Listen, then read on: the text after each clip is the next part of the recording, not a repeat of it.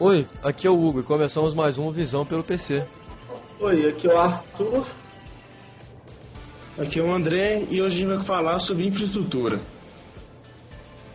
Nós vamos abordar o, o assunto sobre infraestrutura na visão empresarial. Como a gente pode estar montando os servidores, como que a gente tá, pode pode estar colocando as configurações de rede dentro de uma empresa para facilitar que o ambiente corporativo seja mais produtivo. Porque, ao contrário do que algumas pessoas acham, infraestrutura não é simplesmente você passar cabos, montar alguns computadores. Tem toda uma história por trás disso e um modo de conseguir um melhor desempenho. Nesse semestre a gente está fazendo uma matéria sobre laboratório de infra. Deu para a gente aprender bastante coisa sobre como está moldando políticas de controle de acesso, de controle de usuários dentro de uma empresa. A gente percebeu também que é muito importante o usuário ter acesso somente ao que ele vai precisar. E isso está tá melhorando assim o desempenho dele dentro do seu setor de trabalho.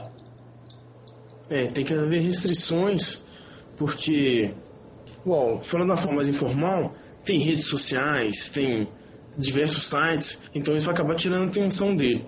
Então, limitando ele a determinado acesso, a poder tirar ou não algum dado, alguns dados do computador, isso vai ser importante, porque tem várias informações que são da empresa, não pode ser mostrado para fora. Algum planejamento, alguma fatura, então é um meio de segurança mesmo. A primeira coisa que é realmente boa, a primeira política boa a ser adotada é o descontrole da internet para os funcionários.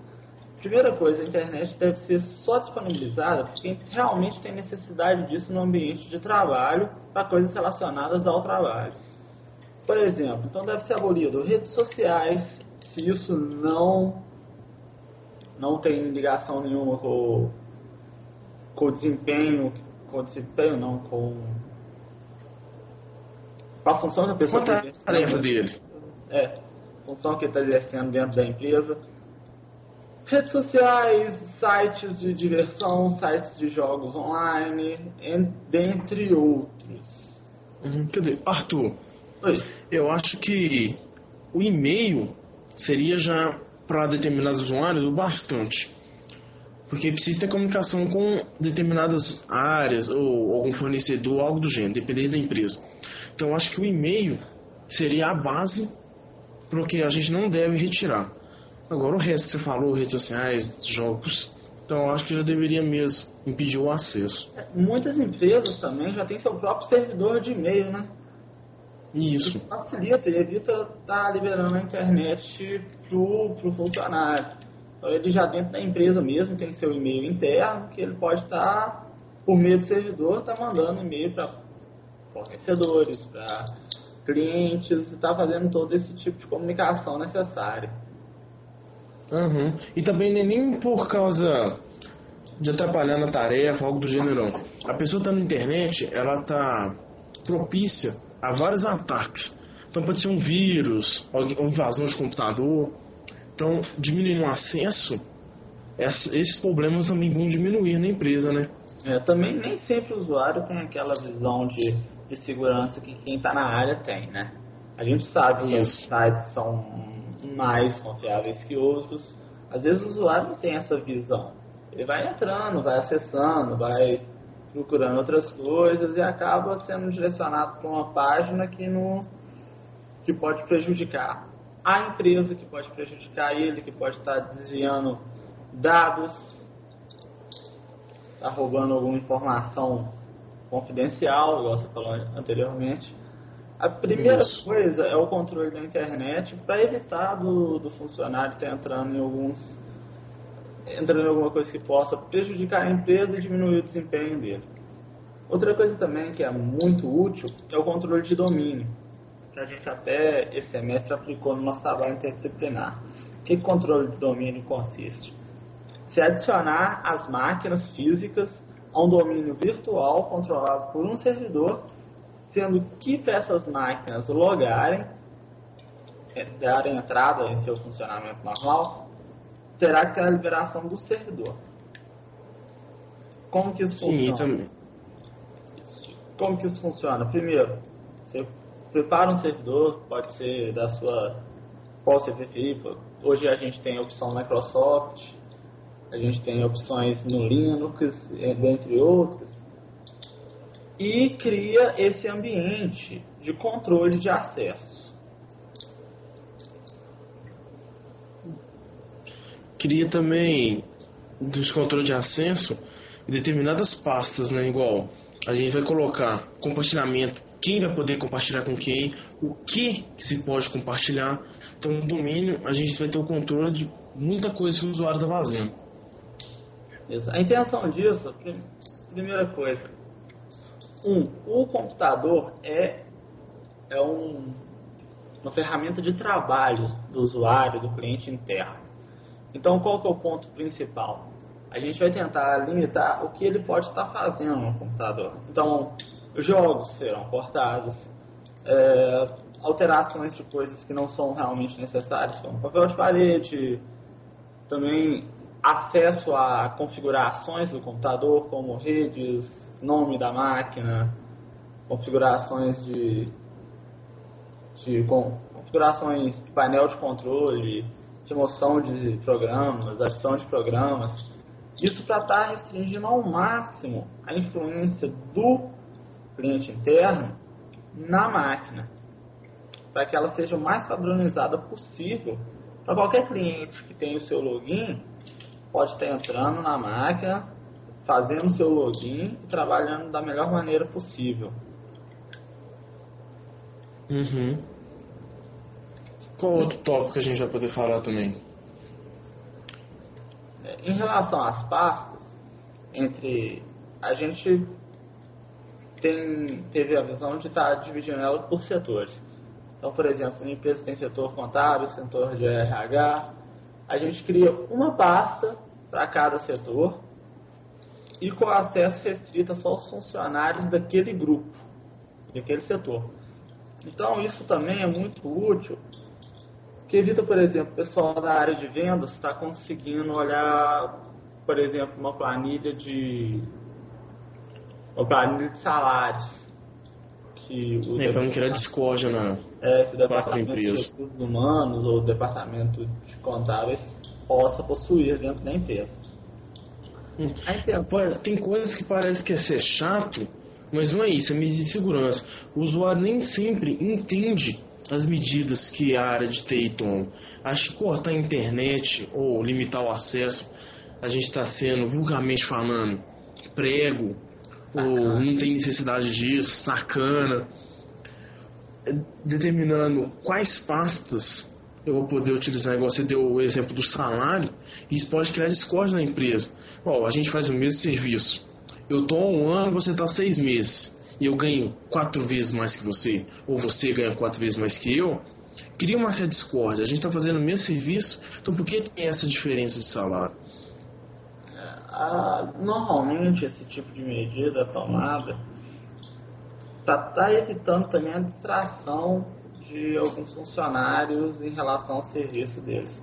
Tem muitas pessoas que são curiosas, isso é uma coisa até positiva, mas só que no ambiente de trabalho, quando isso, isso sai fora do, do foco que a pessoa deve ter, isso pode se tornar prejudicial para a empresa e para o funcionário.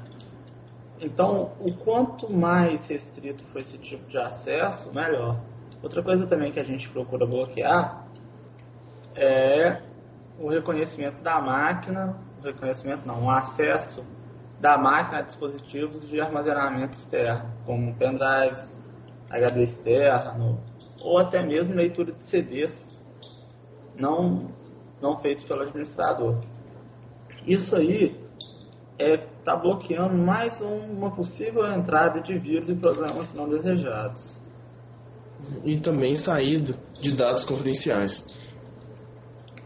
Nossa principal intenção no nosso trabalho interdisciplinar foi um tá mostrando como que isso pode ser feito de maneira simples e, e rápida e qual que é o impacto disso também ponto de vista organizacional da empresa, como que isso pode estar ajudando a empresa a estar mantendo um padrão de organização melhor. No caso do controlador de domínio, está deixando as máquinas cada vez mais como estações de trabalho padrões. Na, no caso das pastas, um sistema que a gente usou, o Flex Shaded, que é baseado no Samba, que é um sistema próprio para Linux, próprio Linux, né? Faz a simulação de pastas. É estar tá organizando esse arquivo sem que o tenha, sem que tenha necessidade de estar transitando dispositivos de armazenamento externo dentro da empresa, sendo que tudo pode ser trocado pela rede, tudo pode ser enviado, recebido dentro da, da rede com autorização dos responsáveis. Outra coisa também que a gente colocou é o DHCP, que faz distribuição de IPs. O que, que isso auxilia? Evita do, do funcionário de TI, no caso nosso, ter que estar tá indo em cada máquina para fazer a configuração de IP e às vezes uma falha humana pode colocar duas máquinas ou três, dependendo da quantidade de máquinas disponíveis, no mesmo IP e aí são três estações que não vão funcionar até que seja descoberto o problema. O DHCP vai estar distribuindo IPs de maneira dinâmica entre as máquinas que têm acesso à rede e vai estar organizando isso da maneira colocando o DNS, o gateway, que são gateway que é tipo uma porta de saída da rede e o DNS, Dynamic Network Server, né? Domain, não é? Não é, André? É domain, né? Isso. Uhum. Oh, depende também, você está falando, da quantidade. Se tiver 10, 20 computadores, não tem é. um porquê você usar o DHCP. Já pode usar o IP fixo. Pode estar configurando na mão, né? Isso. É, também é complicado, né? Porque aí vai ter o conflito de IP, igual você deu ênfase. Aí você vai ter que achar qual máquina que é. Aí se tiver duas, três, aí você tem que ficar andando na empresa. Com o DHCP já não tem esse problema ele vai de forma randômica, cada vez que você ligar vai ser um IP diferente, só que vai estar naquele domínio, então não vai ter nenhum problema. É, um, tipo assim, em 20 máquinas é uma coisa tranquila de ser feita. Agora você pensa um, uma rede de um call center, são, sei lá, 500 máquinas, mil máquinas, que alguém está tentando configurar uma a uma, é complicado. Uhum. Então o DHCP vem para uhum. facilitar isso também. Uhum. Outro ponto também muito, muito utilizado, a gente pensou bastante na, na infraestrutura, foi a questão das redes em vista nesse, nesse sistema. Por exemplo, é, a rede deve ser configurada para suportar a quantidade de máquinas que vai estar trafegando nesse. A rede tem de suportar essa quantidade de acessos. Caso contrário, ela ficará pesada, não cumprirá sua função e isso gera muita reclamação lá no pessoal que de infra, que acaba sendo é, até ignorado um pouco, mas é cansativo você atender pedido com o mesmo tipo de reclamação, que a rede não está rendendo, que a rede está com problema, sendo que ela foi só somente mal planejada e o cara que pode estar lá nem pode nem ter a ver com o planejamento, está lá só na manutenção. Então é uma das coisas que a gente tem que prestar bastante atenção em infra na hora do projeto, senão para não ter dor de cabeça depois.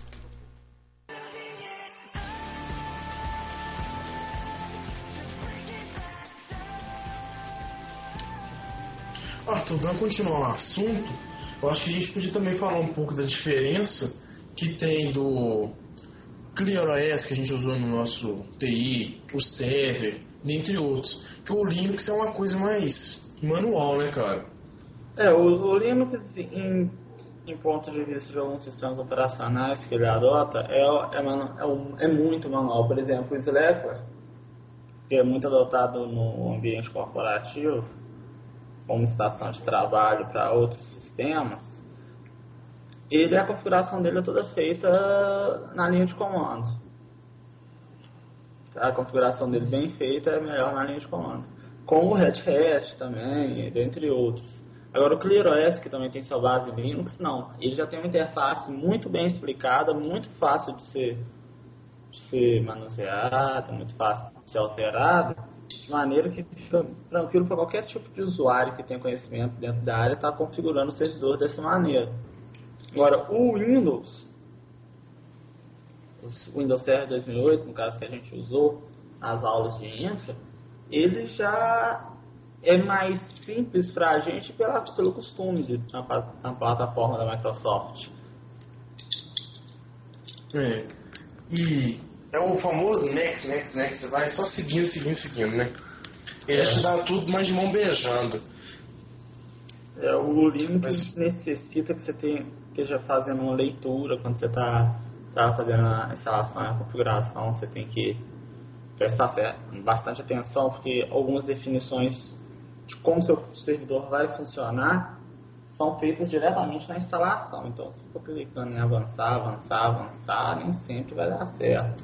Por exemplo, a seleção de pacotes de, de pacotes de serviços do ClearOS, por exemplo, é feito durante a instalação. Se você esquecer de instalar um desses pacotes, por exemplo, o do Samba, que gerencia as pastas, você não vai conseguir estar instalando ele depois. Então, cuidado sempre tem que estar tendo, né? Tem que ler, tem que ver o que você está fazendo. E as pessoas têm o costume de falar assim, ah, vamos seguir aí, vamos fazer qualquer coisa. Pô, tá, mas é, tá atenção, pá. Windows, Windows, atenção, o cara tá de brincadeira comigo. Clique OK e fica por isso mesmo.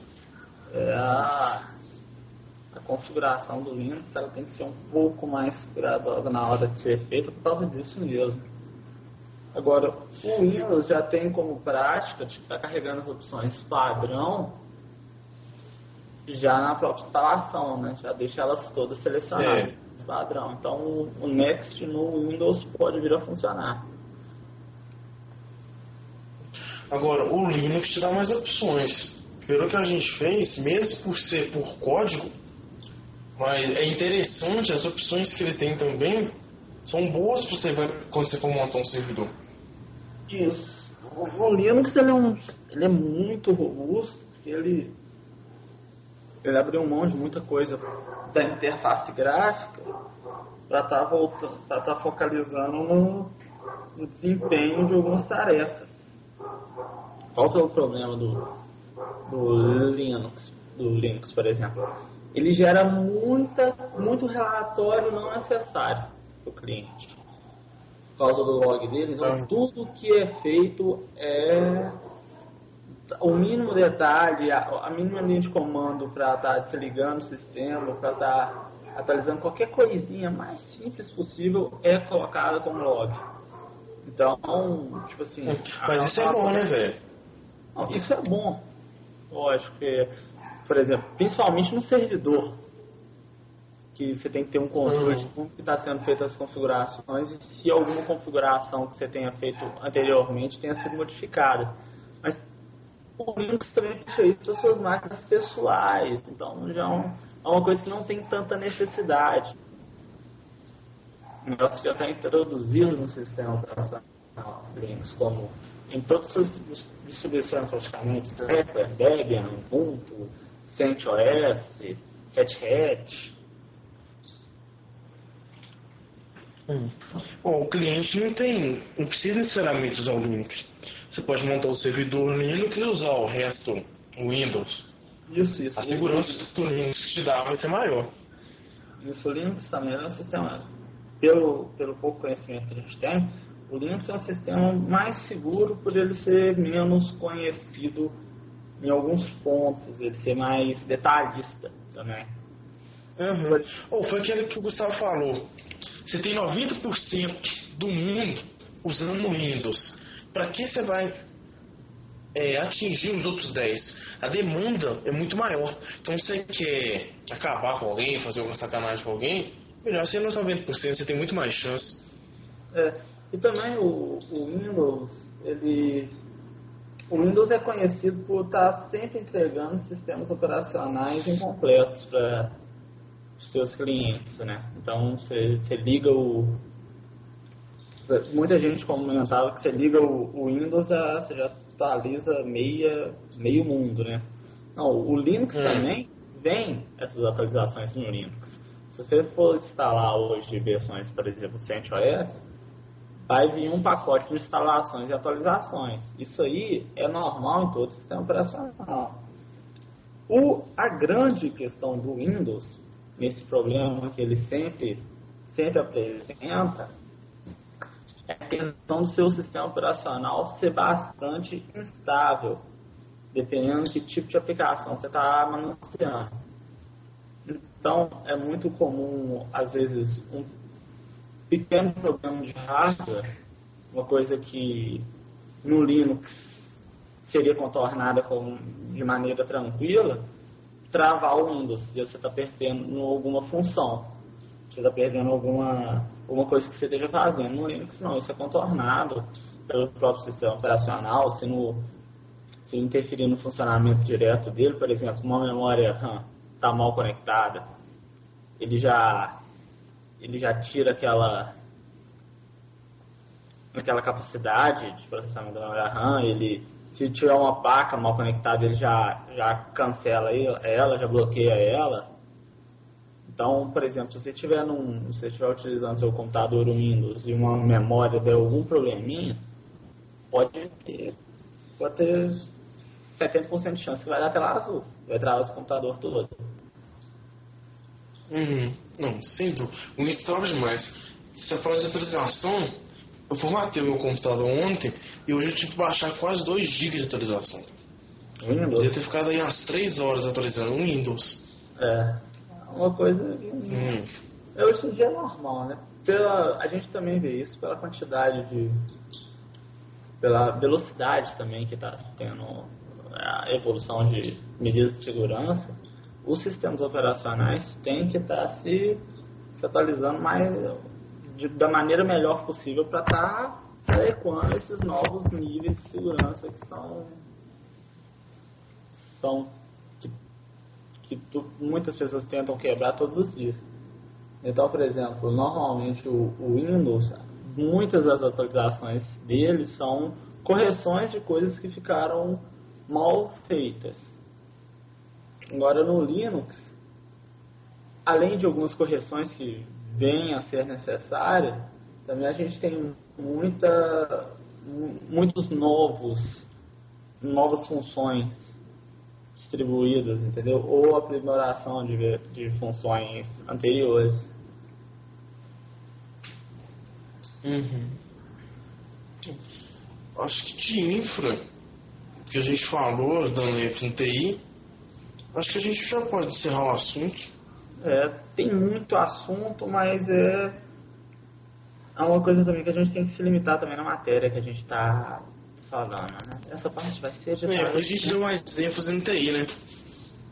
Além de ser uma área bem ampla, é, a gente, apesar de estar estudando ainda, a gente não tem um conhecimento tão que consegue abranger tudo, né? É, ainda mais quando entra em sistemas operacionais livres, que a gente não tem aquela, aquele costume de estar manuseando como a gente tem o Windows. Exatamente. A gente só dar Então, mais uma introdução mesmo e falar algumas coisas. então é isso, galera. Tá aqui é o Hugo despedindo de vocês. Aqui é o Arthur. Que o André, um grande abraço. Até a próxima. Então é isso aí, galera. Não percam o próximo podcast. Já já colocamos ele no ar. Então, muito obrigado pela por, por estar nos ouvindo. E até a próxima.